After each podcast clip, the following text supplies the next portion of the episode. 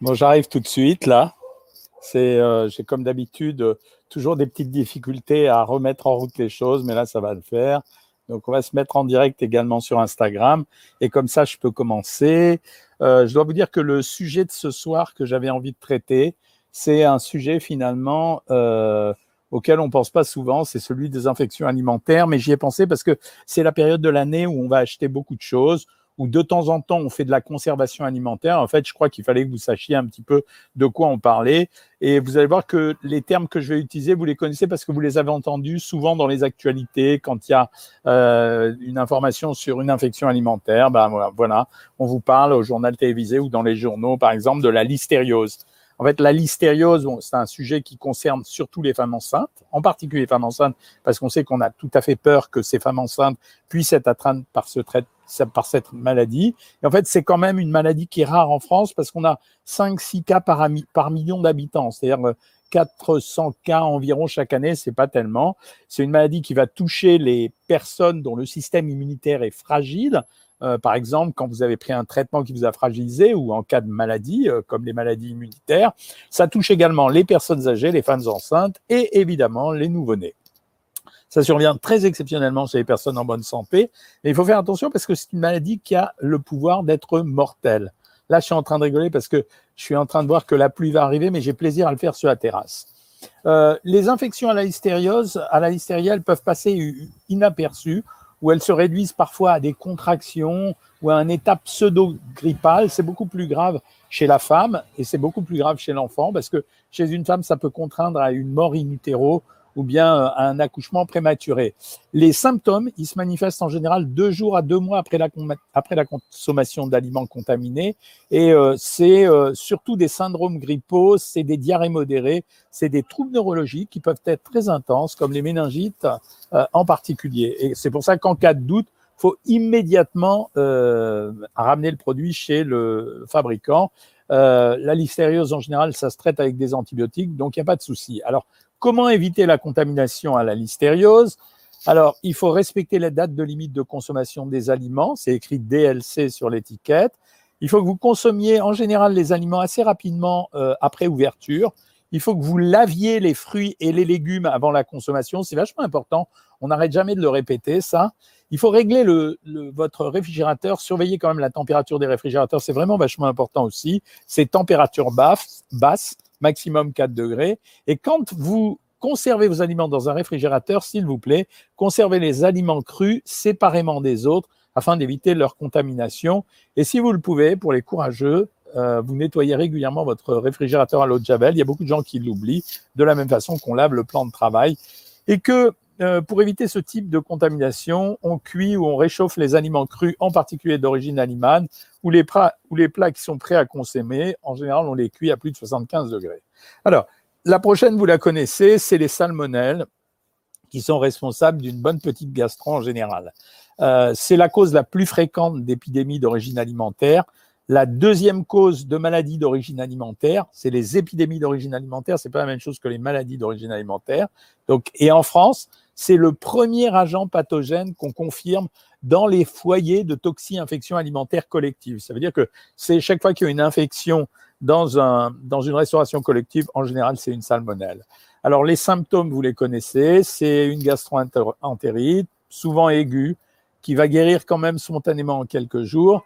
Et les conséquences sont graves, surtout chez les personnes qui ont une sensibilité particulière, c'est-à-dire ceux qui sont atteints de malnutrition, ceux qui souffrent de, certaines maladies, le cancer, les maladies de l'estomac, et euh, sous traitement contre l'acidité gastrique. Alors la contamination euh, à la salmonelle, elle se fait d'une façon particulière parce que le réservoir principal des salmonelles, c'est l'animal. Ce sont des bactéries qui sont présentes dans le tube digestif des mammifères, que ce soit les porcs ou les bovins, également chez les oiseaux, qui eux ne présentent pas de symptômes. Et certaines souches, elles peuvent provenir d'aliments à sang froid, c'est plus rare, mais comme les reptiles ou les tortues, ou encore d'animaux aquatiques. Les salmonelles, on les trouve dans les matières fécales des animaux qui peuvent contaminer les pâturages, les sols et l'eau, et même y survivre plusieurs mois. L'environnement et l'eau non traitées sont une source de contamination évidente. La contamination en général de l'homme se fait par le biais d'aliments atteints, c'est-à-dire c'est quand on consomme un aliment. Et les aliments les plus fréquemment impliqués dans, la salmonelle, c'est les œufs, les produits à base, d'œufs crus.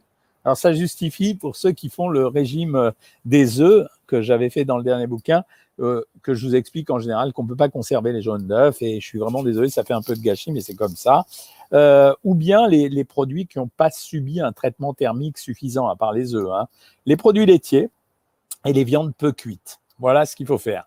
Pour éviter les gastro-familiales, on se lave bien les mains après un contact avec un animal vivant.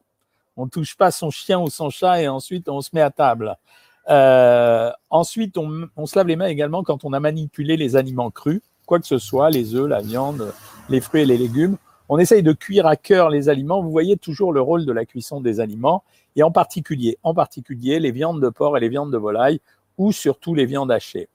Quand vous conservez les œufs, vous les conservez à une température. Vous évitez le chaud et froid pour les œufs parce que ça facilite la condensation et euh, la pénétration des salmonelles à l'intérieur de l'œuf par la coquille. Et enfin, on ne lave jamais les œufs avant de les stocker car le nettoyage va fragiliser la surface de la coquille, ce qui favorise la pénétration des micro-organismes. Voilà ce que vous deviez savoir. Enfin, euh, on ne mange pas, ça se faisait auparavant euh, parce qu'on disait que c'était une source de bonne santé, mais on ne mange pas les œufs crus, en tout cas, faut arrêter. La dernière infection dont je vais vous parler, c'est Escherichia coli. Euh, on en a de façon naturelle dans notre corps. Il y a même beaucoup de femmes qui disent avoir des infections récurrentes à Escherichia coli. Euh, la majorité des bactéries Escherichia coli sont inoffensives et seulement quelques-unes sont très dangereuses. C'est en particulier celles qu'on appelle les entérohémorragiques elles sont susceptibles de provoquer des diarrhées sanglantes et elles peuvent produire une toxine qui peut elle-même donner un syndrome hémorragique. Donc, il faut faire attention. Et régulièrement, ce sont des souches, les euh, salmonelles entéro-hémorragiques, qui sont la cause d'intoxication alimentaire. Alors, ça se fait par la consommation de produits animaux mal cuits ou consommés crus. Ça se fait aussi par les légumes et les fruits. Et euh, les symptômes qu'on observe, c'est douleur abdominale, diarrhée, qui évolue vers des diarrhées sanglantes et ensuite vomissements et fièvre. Voilà. Et donc, euh, vous avez compris que euh, c'est, euh, on retrouve à peu près toujours les mêmes, les mêmes syndromes de, de contamination, c'est-à-dire le fait qu'on soit obligé de cuire les aliments ou en tout cas d'avoir une conservation parfaite et une hygiène personnelle parfaite. Et franchement, on est obligé de le faire. Si on ne le fait pas, c'est un vrai problème. Voilà, je, j'avais envie de vous parler de ça aujourd'hui, mais maintenant, à partir de maintenant, je suis à dispo pour pour euh, répondre à vos questions. Voilà, on va commencer par les questions comme à l'accoutumée de Facebook et de YouTube. Euh, salut Jean-Claude Rivas, quoi manger pour se rebooster? Moi, en général, pour se rebooster, je donne un mélange de fer et de vitamine C à tout le monde.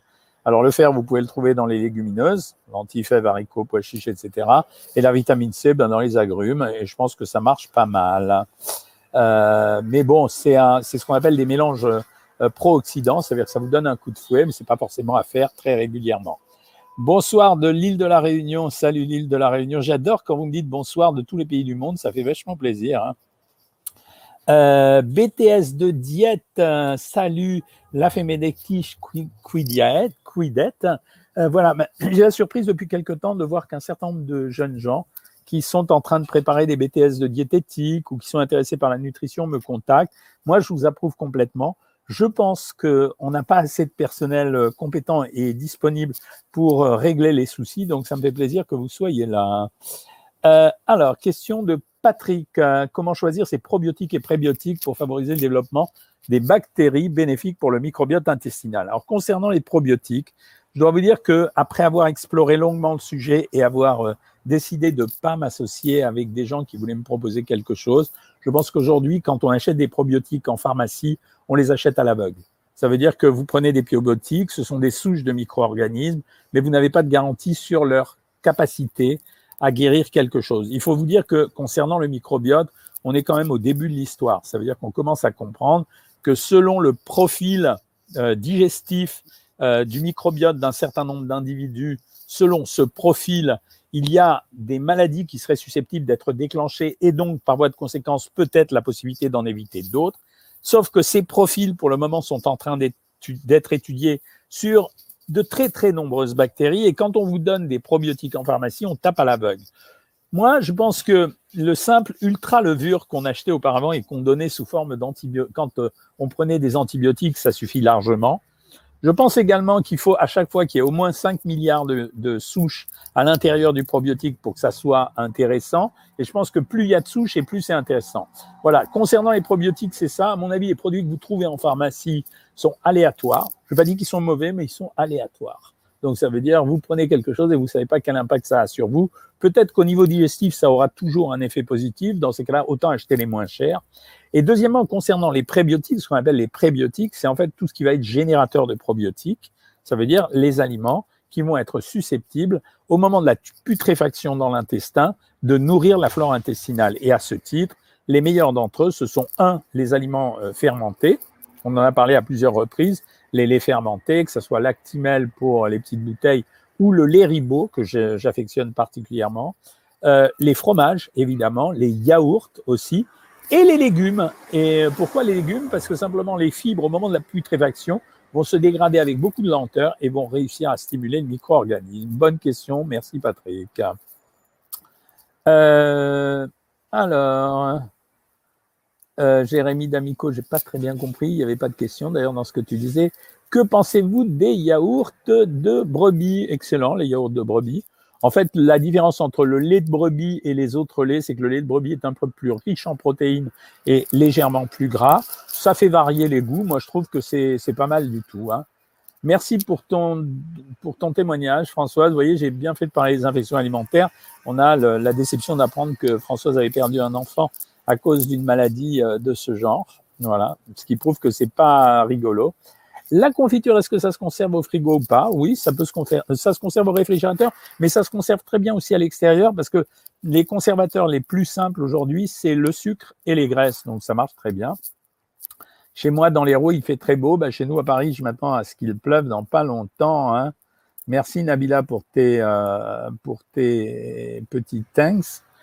Euh, ah, euh, Boréal Katz dit bonjour à Jean-Pierre. Jean-Pierre est un, un, habitué de nos lives. Euh, oui, le lavage des mains, on connaît maintenant, c'est même du décapage au gel hydroalcoolique. C'est tellement vrai. Mais si tu savais le nombre, la diminution très importante des gastroentérites qu'on a observé depuis ces quelques années, c'est incroyable.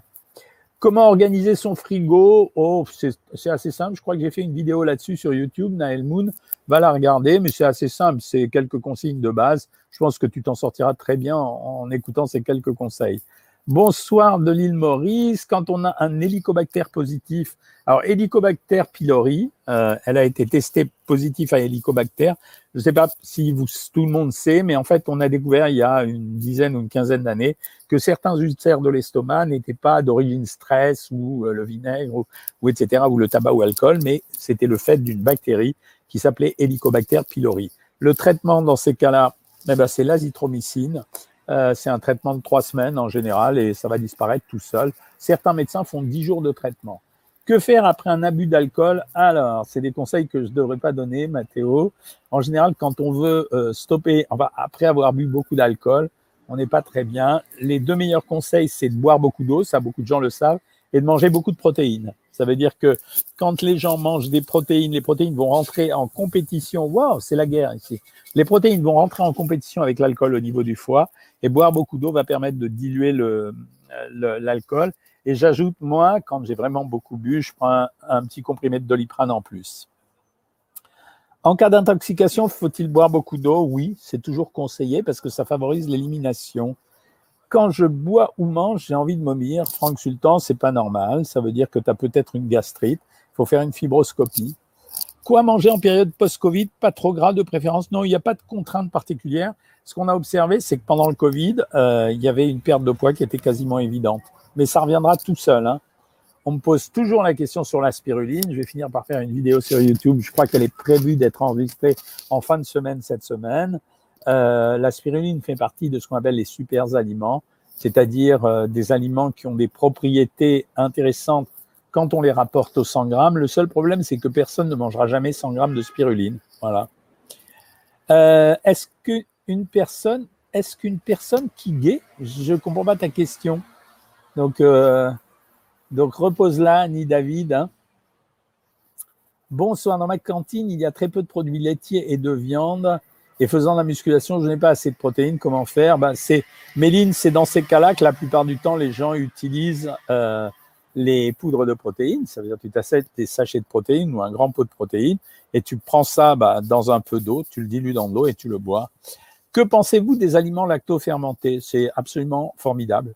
C'est vraiment, non seulement c'est des goûts différents, mais en plus je pense que c'est vraiment important de nourrir le microbiote, donc c'est vraiment bien. Hein. Que pensez-vous du lait de coco pour faire du fromage végétal? Ouais, pas de problème. Autant je suis très critique sur l'huile de coco qui est, une huile poison, quoi. Hein. Euh, faut être clair. Autant le lait de coco, oui, ça donne du goût, c'est amusant, euh, les graisses sont à l'intérieur, il n'y en a pas tant que ça, donc ça va, voilà. Bonsoir, docteur, j'ai des démangeaisons tout mon corps depuis 2016, je beaucoup de hier. je suis une douche trois fois par jour. Euh, je ne suis pas dermatologue, Fadi, désolé. Il faut que tu te renseignes auprès d'un spécialiste. Est-ce qu'il y a une différence si on mange du pain sans la croûte ou avec non, c'est juste au niveau du poids que la différence se fera. Quand tu manges du pain avec la croûte, tu vas en manger un peu plus. Si tu enlèves la croûte, tu en manges un peu moins, mais il n'y a pas de différence réelle. Hein. Bonsoir Nanafar, tu dis bonsoir à tout le monde. Ben, moi, je te dis bonsoir à toi. Euh, alors, docteur, est-ce qu'une personne qui fait de la ménie peut prendre des tisanes comme gingembre, cannelle et menthe? Oui, absolument, euh, Annie David, ça pose aucun problème. Bonsoir depuis la Suisse, on a tous les pays du monde là. Je suis en hypothyroïdie et j'ai appris que pour m'aider à perdre du poids, il fallait que je limite le gluten. Absolument pas. Et les produits laitiers animaux, absolument pas. Mais lorsque je regarde les produits laitiers qui ne sont pas d'origine animale, il y a beaucoup plus de sucre, mais ils sont moins gras. Alors, Sabrina, c'est juste qu'on t'a donné de mauvais renseignements. Ce sont encore les naturopathes ou les euh, bidulopathes qui racontent à chaque fois qu'il y a une maladie qu'il suffit d'enlever le gluten, le blanc d'œuf et les produits laitiers. Absolument pas. Tu es en hypothyroïdie, tu peux très bien manger des produits laitiers animaux et le gluten n'a aucune intervention là-dessus. Donc, tu avais tout à fait raison sur ta remarque concernant ces produits végétaux qui sont de temps en temps plus sucrés et quand ce sont des plats tout préparés qui sont beaucoup plus grands en général. Quel conseil pour les diabétiques sous traitement? Ben, De suivre des régimes spéciaux pour diabétiques. Hein. Salut Eloane, ça faisait longtemps aussi que je t'avais pas vu. Euh, j'ai un problème de doigt roussasse, pas du tout de cholestérol, je ne comprends pas la question. Euh, salut les bien mangeurs, nous dit Véronique de Han. Que pensez-vous du jeûne de 20 heures? Il est plus dur que le jeûne de 16 heures. Je trouve que c'est mieux et plus pratique de faire un jeûne de 16 heures, mais c'est pas très grave. Hein. Comment savoir son poids de forme? Euh, Alors, le poids de forme, j'avais donné une mesure. Chez les hommes, c'est 1350 calories plus le poids que multiplie, je crois, 5. tu retrouveras la formule dans le dernier bouquin. Les problèmes de langue géographique, influence de l'alimentation, oui, probablement un peu. Hein. Toute euh, l'influence régionale ou l'influence euh, géographique, elle joue un rôle très très important dans, l'obésité ou le maintien du poids, parce qu'on dépend quand même de la production alimentaire locale. Hein. Euh, j'aimerais pouvoir stabiliser mon poids, tu n'aurais pas des conseils? Si, mais c'est un peu long à expliquer ici. Nous, on passe par des programmes de stabilisation progressifs, c'est-à-dire qu'on monte de 200 calories tous les 15 jours en 200 calories jusqu'à trouver l'équilibre. Est-ce que la peau des fruits est calorique? Elle l'est un peu, mais c'est franchement, c'est pas très important. Hein. Que pensez-vous du sarrasin qui fermente dans l'intestin? Il fermente dans l'intestin et c'est ce qu'on appelle des, farines euh, euh, pauvres. Donc c'est assez intéressant. Hein. Qui est en direct de l'île de la Sorgue Tu as perdu 4 kilos en 7 jours, je lâche rien. Félicitations Jérôme. Euh, que pensez-vous du régime keto? Que du mal. Ça fait partie des régimes les plus dangereux à mon avis. Ma diététicienne me dit d'éviter les jeûnes. Tu peux me dire pourquoi? Euh, Elle a raison. Je veux dire, le jeûne, c'est pas une stratégie d'amaigrissement en soi. Euh, c'est quelque chose de brutal qui nécessite une réadaptation derrière. Donc, ça rend les choses beaucoup plus compliquées qu'un simple, régime relativement équilibré. Hein. Euh, non, je n'aime pas Françoise Bouvard. Je n'aime pas euh, les régimes qui sont trop sauvages. Un régime, en général, il doit déjà préparer à la stabilisation du poids, c'est-à-dire commencer à réordonner la nourriture des gens. S'il est trop violent, ça ne marche pas. Euh, combien de temps et quelle fréquence pour le jeûne de 16 heures? Il n'y a pas de limite. Donc, tu peux le faire euh, très bien. Que pensez-vous du lait Leben Très bien, j'ai aucun, aucun problème avec ça. je continue, mes amis, avec vous. Instagram, je ne vous avais pas oublié. C'était simplement que je faisais dans l'ordre habituel commence par FB, euh, un mec qui résonne euh, un peu de base, et ensuite, en général, j'arrive à vous pour euh, répondre à vos questions. Alors, euh, la première question d'Instagram, c'est euh, une proposition de repas, wakame en salade, c'est pas mal. Coquille Saint-Jacques sur blanc de poireaux, basilic frais et riz safrané. Bon, bon repas. Bonsoir Evelyne Chéri. Quels sont les aliments à éviter en prise d'aspirine et de Colchimax euh, Quand on prend aspirine et Colchimax, ce sont des anti-inflammatoires. On limite un peu les protéines. Donc, ça veut dire qu'on va avoir tendance à utiliser des aliments un peu plus alcalins, comme les fruits et les légumes. Donc, je limite évidemment les charcuteries, évidemment tous les produits fumés, et je limite la viande rouge. Euh, est-ce que c'est vrai qu'une femme en sous-poids doit avoir un apport supplémentaire en lipides Non. Non, franchement, c'est c'est euh, pas pas recommandé. J'ai repris le programme sans sucre ou presque, perdu 1,4 kg cette semaine. Félicitations Mireille. Euh, bonsoir docteur, je fais deux petites randonnées entre 5 euh, et 8 km et demi par semaine. Waouh, bravo, 200 à 350 mètres de dénivelé. C'est bien, ça me fait du bien au moral et ça me vide la tête. Oui, l'activité physique, c'est quelque chose d'indispensable hein, quand on contrôle son alimentation. Ça booste l'alimentation. Hein. La levure de bière, c'est très bien, euh, Patty Martin. Est-ce que je peux vous contacter pour vous demander des conseils professionnels en tant qu'auteur? Je voudrais devenir écrivain. Euh, Stella, non, je n'aurai pas le temps de te conseiller, donc il vaut mieux que tu prennes conseil auprès de quelqu'un d'autre. Y a-t-il des édulcorants privilégiés, naturels, par exemple? Oui, si vous voulez, le sucre de bouleau, mais en fait, c'est jamais naturel. Ça peut pas être naturel. C'est parce qu'à partir d'un produit naturel, on extrait une molécule qui va servir d'édulcorant.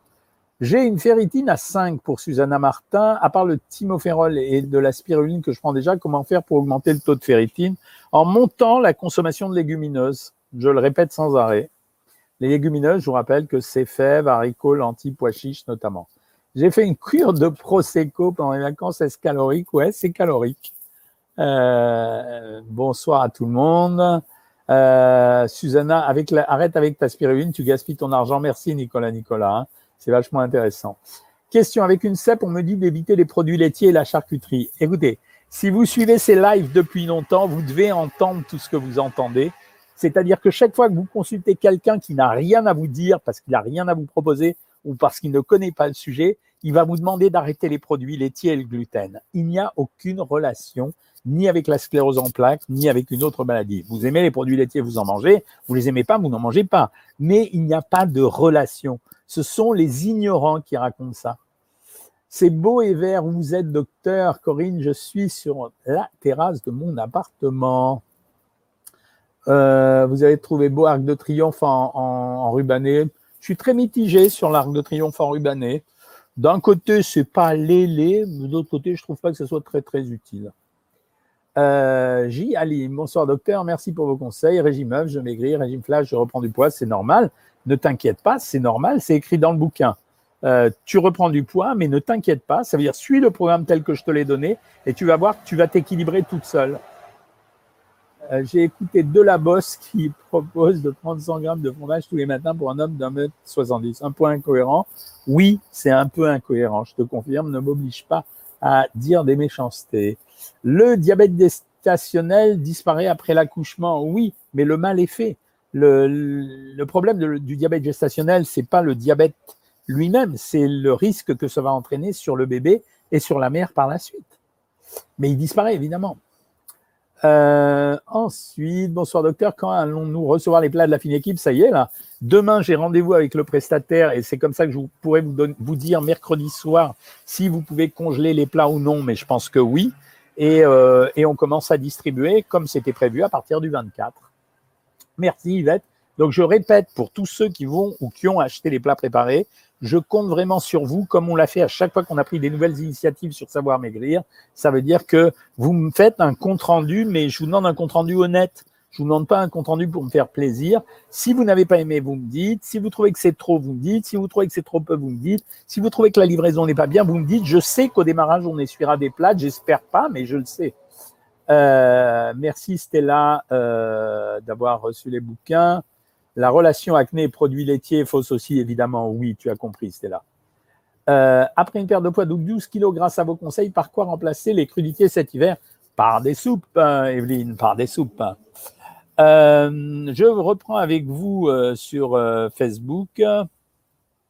C'est vachement sympa de vous parler quand même. Que pensez-vous du quinoa avec de la saponine dedans? Non, je n'ai qu'une bonne idée sur le quinoa, hein, c'est vachement bien. Euh, le fenugrec, c'est une cata pour l'auteur corporel, oui, effectivement. Peut-on manger une pizza végétarienne crème d'asperge Oui, bien sûr, c'est un problème de quantité. On ne dépasse pas les 250 grammes. Je vois que tu as posé la question sur Facebook et sur Instagram, euh, Dondos, tu as raison. C'est le meilleur moyen d'avoir une réponse. Connaissez-vous la candidose, bien sûr? Que manger dans le cas où on en souffre? La candidose, c'est un champignon. Et euh, ce champignon, il, peut arriver, en général, quand il y a un déséquilibre de la flore, partout où il peut se produire. En général, on fait des candidoses euh, buccales, des candidoses intestinales et des candidoses génitales. Voilà. Euh, le traitement, c'est juste les, antifongiques. Il n'y a pas de traitement alimentaire là-dessus. Hein. Ah, bonsoir Lydie depuis Libreville, ça fait plaisir. Euh, quand on a une sclérose en plaques, c'est urgent de perdre du poids, Laetitia, parce que ce qui menace de plus, ce qui te menace le plus, c'est pas la sclérose en plaques seulement, c'est le fait de perdre de la mobilité si jamais il y avait une évolution. Donc, euh, mais tu peux suivre n'importe quel régime, à condition de ne pas le faire trop violent. Les gens comme toi seront entre 1200 et 1600 calories par jour. Euh, si tu es sur savoir maigrir, dis-le à ta diététicienne, elle connaît les consignes. Hein. J'ai un problème de doigt ressaut, euh, c'est pas trop de calcium, je ne sais pas ce que ça veut dire, donc c'est pas grave. Je suppose que j'ai pas bien compris.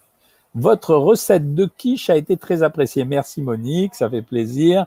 J'ai augmenté mon sport journalier et je prends du muscle, je suis contente, c'est vachement bien. J'ai fait un roulé aux dates sans sucre. Qu'est-ce que je peux en prendre? Oui. Enfin, quand vous faites un roulé aux dates, n'oubliez pas que la date fait partie des produits les plus sucrés, hein, quand même. Pensez-vous que le gluten peut avoir des relations dans certaines maladies? Non, aucune, à part la maladie de Crohn. Voilà. Euh, mais sinon, aucune. Hein. Il faudrait reprendre la soupe pour cet hiver. Oui, absolument. Tu le dis à Evelyne et euh, il n'y a pas de problème pour faire des recettes de soupe. Il y en avait plein sur le programme. Euh, je n'arrive plus à perdre du poids, vous avez un conseil pour débuter la prise de poids? Il y a deux possibilités, Malcanis. Première possibilité, tu fais un régime très détendu et tu le durcis progressivement. À l'inverse, si vraiment tu es costaud, tu suis le régime des œufs et ça t'aidera à démarrer parce que ça te donnera un boost de départ. En un an et demi, je suis à moins 16 kilos et trois tailles de pantalon et repris à manger équilibré. Merci, merci Nathalie, ça fait plaisir, hein, c'est pour ça que je suis là. Est-ce que chaque jour je peux manger de la betterave demande Annie Oui, on peut manger de la betterave chaque jour, comme c'est un peu plus sucré. C'est la seule condition pour laquelle on met environ 100 grammes et pas plus. J'ai envie de charcuterie, laquelle est la moins calorique, la moins grasse ben, C'est le, jambon, que ce soit le jambon de porc ou le jambon de volaille, toujours. Hein. Est-ce que l'homéopathie est calorique? Non, l'homéopathie n'apporte pas de calories, c'est insignifiant. Que conseillez-vous comme petit déjeuner à un jeune sportif pour les muscles et avoir de l'énergie? Du pain, et des protéines, du pain, du beurre, c'est-à-dire minimum un quart de baguette, minimum 10 à 20 grammes de beurre, euh, minimum deux œufs ou un gros morceau de fromage ou deux tranches de jambon. Et un fruit si tu as encore faim. Est-ce que dans les médicaments, on a du sucre? Oui, en général, oui. Dans les sirops et dans les antibiotiques. Enfin, dans les sirops, on en a. Et dans beaucoup d'antibiotiques en sirop, on en a aussi. Euh, je suis en Martinique pour une longue période. La nourriture n'est pas pareille. Comment faire pour ne pas reprendre? Soleil des îles, tu as des équivalences avec des fruits exotiques et des légumes exotiques sur le programme. Euh, de combien de grammes de sucre peut consommer une femme par jour? 50. 50 grammes. Est-ce que manger de la betterave et des carottes chaque jour fait grossir? Non Pas plus que le reste.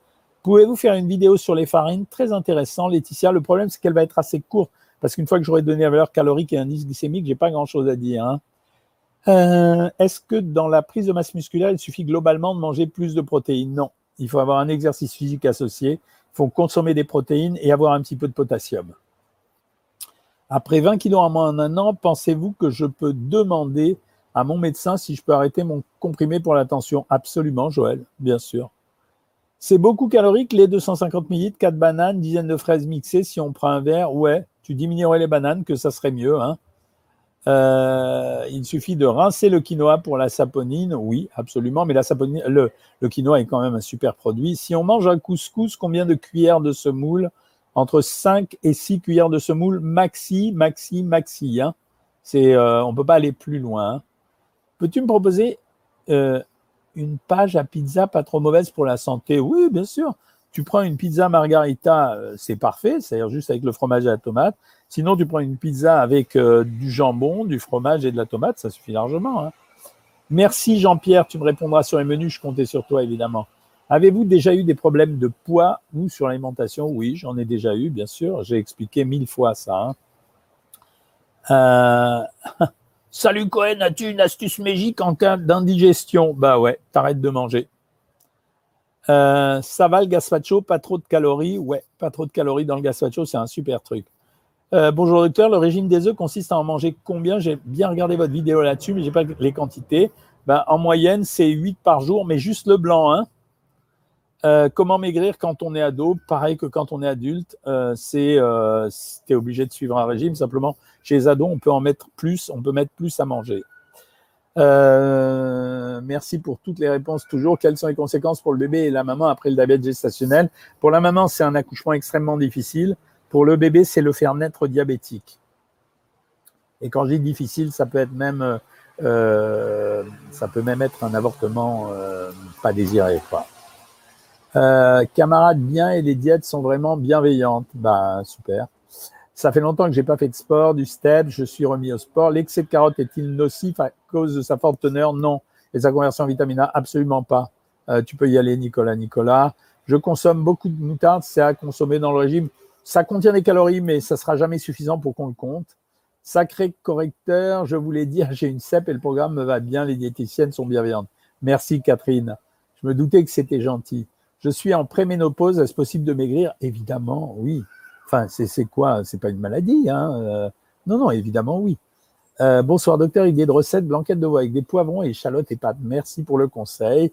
Euh, je me permets de dire qu'en Martinique, on trouve maintenant pas mal de légumes. Merci pour répondre aux questions. Pour prendre du muscle, il suffit d'augmenter à 2 grammes par kilo de corps les protéines, où il faut couvrir notre apport calorique journalier. Il faut faire deux choses.